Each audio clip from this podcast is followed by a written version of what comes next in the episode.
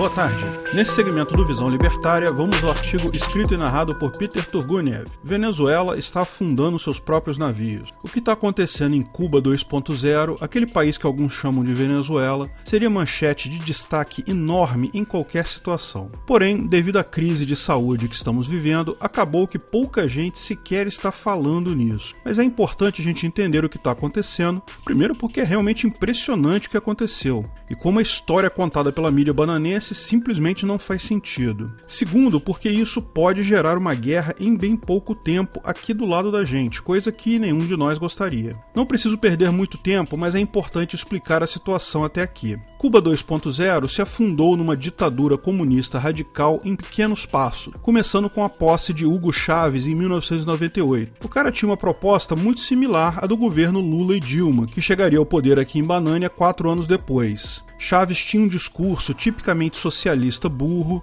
aquele de nacionalizar, estatizar empresas, controlar mais e mais a economia para ajudar os pobres. Tudo no governo, nada fora do governo. Você conhece o padrão. Todo mundo sabe que isso não dá certo e só causa problemas. Mas, para a infelicidade dos cubanos 2.0, ao contrário aqui de Banânia, lá o ditador embrionário tinha o apoio das Forças Armadas. Dessa forma, foi adotando medidas mais e mais controladoras, mudou a Suprema Corte, fechou o Congresso, decretou uma nova Constituinte do zero, decretou censura da mídia, e ninguém conseguia se opor. Lógico, como sempre acontece, devido ao problema do cálculo econômico, isso fez o país sucatear sua economia completamente. Socialismo nunca dá certo, é uma impossibilidade matemática. Mas boa parte da economia de Cuba 2.0 é baseada em petróleo. Enquanto o preço do petróleo esteve nas alturas, isso acabava ofuscando os demais problemas. Quando o preço do petróleo finalmente caiu, o desastre econômico causado pelo socialismo ficou claro para todos todo mundo. Pior,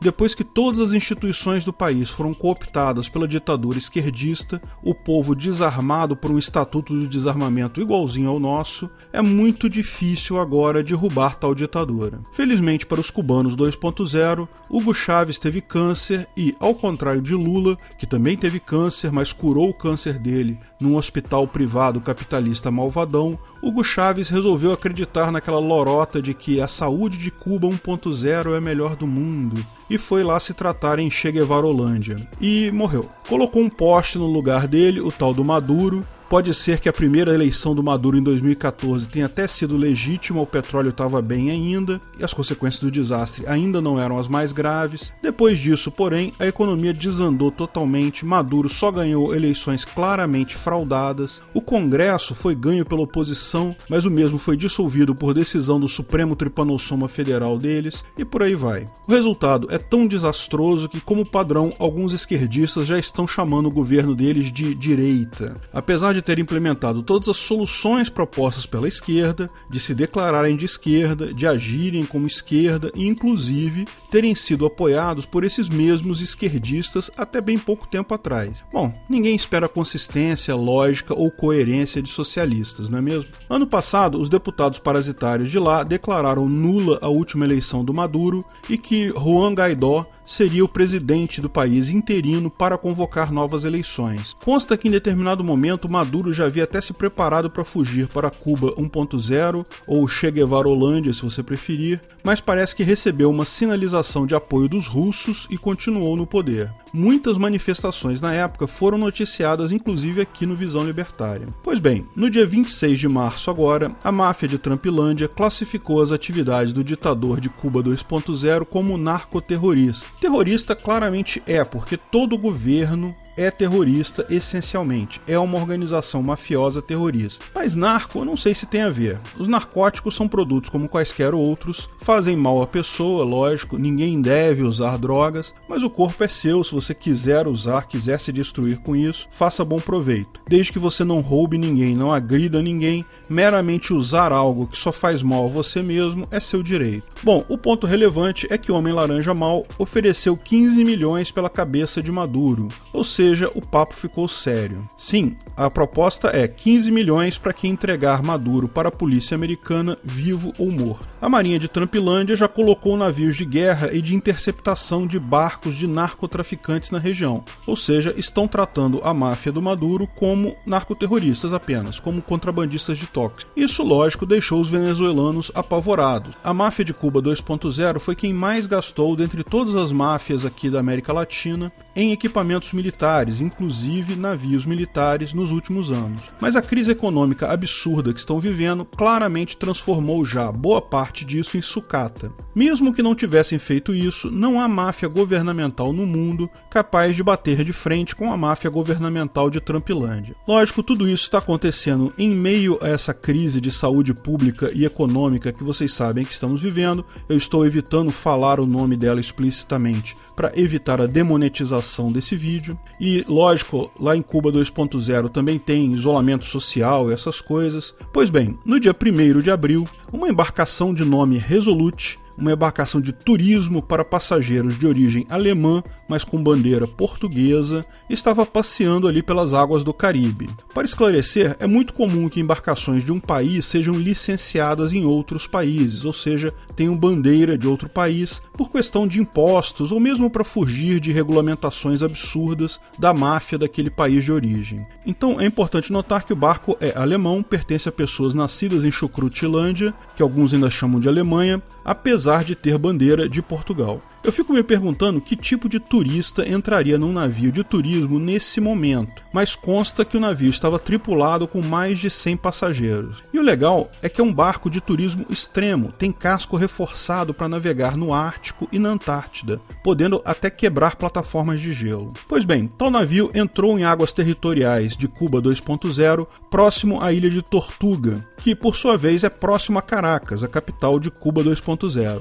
Pode ter sido um avanço acidental. No Caribe existem inúmeras ilhas com águas territoriais demarcadas, então é realmente complicado traçar uma rota fora de qualquer água territorial. Quando o navio chegou próximo então da ilha de Tortuga, o navio de patrulha costeiro Naigatá foi de encontro a ele. Apavorados que isso pudesse ser uma ação terrorista para ganhar os 15 milhões prometidos pela cabeça do Maduro, a guarda costeira ordenou ao Resolute para atracar em um porto para inspeção. O Resolute mandou eles tomarem no Che Guevara deles, ao que o Naigatá abriu fogo contra o Resolute. Veja, eu também acho estranho um navio de passageiros passeando no Caribe no meio dessa crise toda de saúde, mas daí abrir fogo contra um navio civil dá bem a medida de desespero dos milicos de lá. Pior que isso, como o Resolute não mudou seu curso, o Niagatá resolveu bater no navio ao balroar ele, como chamo. Consta que bateu três vezes contra o casco do navio de passeio do Resolute, tentando fazer ele mudar de rota ou talvez afundar o navio de passageiros. Só que o Resolute é muito maior que o Niagatá.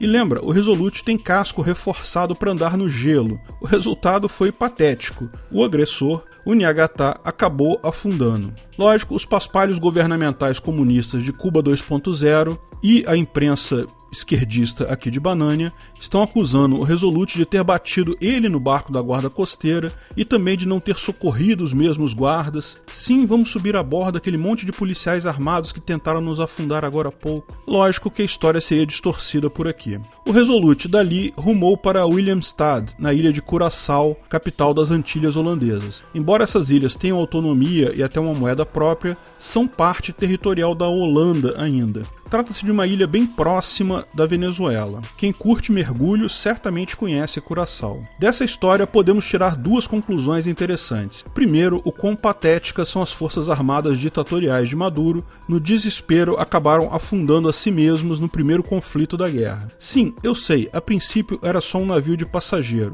mas vamos combinar. Ou aquilo era algum grupo mercenário querendo faturar os 15 milhões, ou era mesmo soldados americanos disfarçados. Algo grande está por vir daí. Não duvido nada que essas tensões aumentem nos próximos dias. A segunda coisa que podemos tirar disso é que as máfias querem controlar seus cidadãos, que todo mundo fique em casa, que ninguém saia por conta dessa crise de saúde, mas de fato não estão dando tanta importância assim para essa coisa. Os jogos de guerra continuam normalmente esses dias. Nesse momento, vários países países, inclusive Vodkalândia, que alguns conhecem como Rússia, e Trumpilândia, emitiram avisos para que todos os seus cidadãos retornem ao país, alegando que o transporte internacional pode estar indisponível em pouco tempo. Lógico, você pode pensar que se trata do problema de saúde que estamos vivendo, certo? Mas veja bem, pode significar outra coisa também. Máfia alguma tem minha aprovação, mas vocês sabem, considero máfias ditatoriais esquerdistas como a do Maduro particularmente mais cruéis com a liberdade do seu povo. Isso pouco me afeta, é um fato, mas torço que isso termine com uma morte dolorosa e humilhante para o ditador socialista